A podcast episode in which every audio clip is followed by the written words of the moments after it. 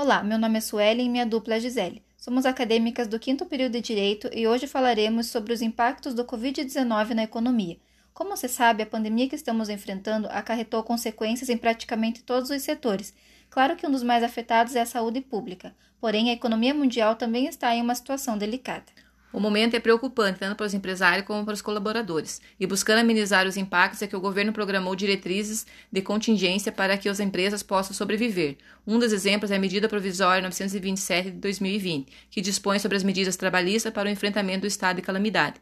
Ainda nesse sentido, foi editada a medida provisória 936 de 2020, a qual instituiu o Programa Emergencial de Manutenção do Emprego e da Renda, e dispõe sobre as medidas trabalhistas complementares para o enfrentamento do estado de calamidade pública. Vale mencionar que tais medidas buscam amenizar a crise causada pela pandemia e devem ser analisados caso a caso, em que os empregadores identificando os problemas de sua empresa e aplicando o instituto correto e na medida de sua necessidade e da necessidade de sua empresa. Em 30 de março de 2020, o IPEA, Instituto de Pesquisa Econômica Aplicada, apresentou um diagnóstico da conjuntura econômica, analisando as medidas de política econômica apresentadas para mitigar os efeitos da crise e apresentou previsões para a economia brasileira, considerando que o isolamento dure até o final de junho. A previsão é que o PIB feche o ano com uma queda de 1,8%. O custo em termos de PIB é crescente porque, mesmo com medidas mitigadoras bem-sucedidas, os riscos de falência e de demissões aumentam quanto maior for o tempo em que as empresas ficam com perda muito grande ao total de faturamento. A fim de complementar nosso debate, tivemos a participação de dois empresários da cidade de Tibagi, os quais gentilmente atenderam o nosso pedido e teceram ponderações acerca do assunto, nos proporcionando compreender a realidade que estão enfrentando na qualidade de empreendedores. São eles do ramo de supermercado e hoteleiro.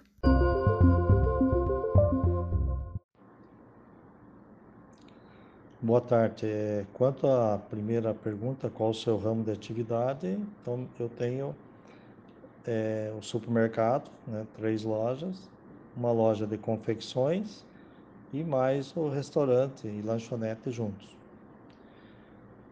A segunda pergunta, os reflexos da pandemia. É, no supermercado, é, houve um reflexo no sentido de que as pessoas estão consumindo mais cestas básicas. E o produto direcionado à criança e adolescente, que hoje até 12 anos é, não é permitida a entrada em supermercado, então esses produtos estagnaram, os produtos os produtos assim mais supérfluos também e produtos direcionados ao público mais criança e aí já diminuiu bastante. Então isso nós estamos sentindo bastante. A questão do restaurante também caiu mais de 50%, né? A princípio ficou fechado por uns dias mas a gente está percebendo que a entrega delivery está sendo assim uma grande saída.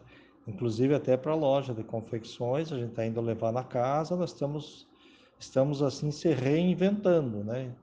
Eu penso que essa terceira pergunta aí, atitude que a gente pretende adotar pós-pandemia, vai ser a situação dessa entrega delivery, de nós estamos assim repensando muitas coisas que vai dar para modificar e que a gente vê que veio para ficar e não vai retornar mais. Então a entrega delivery e outras coisas mais assim que a gente está percebendo que que dá para fazer. Inclusive uma das atitudes é reduzir bastante a questão de custos da empresa, né? Então estamos também atacando desses dois lados aí, beleza? Mas a gente pensa que tem que ser perseverante e pós-pandemia aí a gente vai sair mais fortalecido disso. Uma boa tarde. Meu nome é João Carlos Gomes, né, Supermercado Cristal. Bom dia. A pedido da Gisele, eu vou falar sobre o fechamento da nossa empresa, que é um hotel. O turismo e, consequentemente, a hotelaria foram setores que sofreram impacto imediato da Covid-19. Com o surgimento dos primeiros casos no Brasil, começaram os cancelamentos das nossas reservas e, em alguns casos, inadimplência, e optamos pelo fechamento imediato. Após 18 anos de operação e investimentos, não foi nada fácil tomar essa decisão com agilidade. O que motivou a nossa decisão foi a certeza que a demanda insuficiente teria como consequência o endividamento.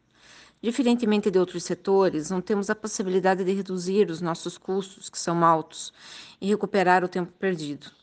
Portanto, a nossa estratégia de enfrentamento à pandemia foi preservar a saúde financeira do empreendimento, utilizando o nosso capital para as rescisões dos nossos colaboradores, garantindo todos os seus direitos, o que era a nossa principal preocupação. Acreditamos numa futura retomada após a pandemia, considerando que surgirão novas expectativas de consumo e teremos que nos readequar a uma nova realidade. Nesse momento, milhares de empresas no Brasil, assim como essas presentes nos áudios, procuram se preparar para os impactos que a pandemia está causando. Muitos empresários pensam na condução dos seus negócios e principalmente na quitação das obrigações trabalhistas e previdenciárias de seus funcionários como foi abordado pela empresária Simone Ait, a qual optou pelo fechamento imediato de sua empresa e a rescisão dos seus funcionários. Conforme foi citado pelo empresário João Carlos Gomes, devido à proliferação do vírus, as empresas estão expostas a uma série de riscos, pois tiveram que interromper o fornecimento de seus serviços, havendo dessa forma a diminuição da demanda pelos seus clientes. Sendo assim, teve que elaborar estratégias operacionais para continuar ativo. Infelizmente, ainda não tem como saber o que irá acontecer com as empresas após o fim dessa pandemia, mas é certo que por hora as empresas terão que se readequar à realidade do mercado e dos consumidores. Uma alternativa à possível falência das empresas que estão passando por dificuldade é seguir a recomendação feita pelo CNJ, que em 31 de março de 2020 aprovou a recomendação que orienta os juízes a flexibilizar o cumprimento do plano de recuperação judicial por empresa em virtude da pandemia do Covid-19. Enfim, para que a empresa faça jus a esta flexibilização da aplicação prevista na Lei 11.101, a qual prevê a convolução da recuperação judicial em falência em caso de descumprimento do plano, o texto do CNJ esclarece que é necessário que o inadimplemento do plano vigente tenha sido posterior à data de 20 de 3 de 2020, impedindo o uso abusivo da medida por companhias que tenham descumprido seus planos por outras razões não relacionadas à pandemia. Muito obrigada pela atenção e até a próxima.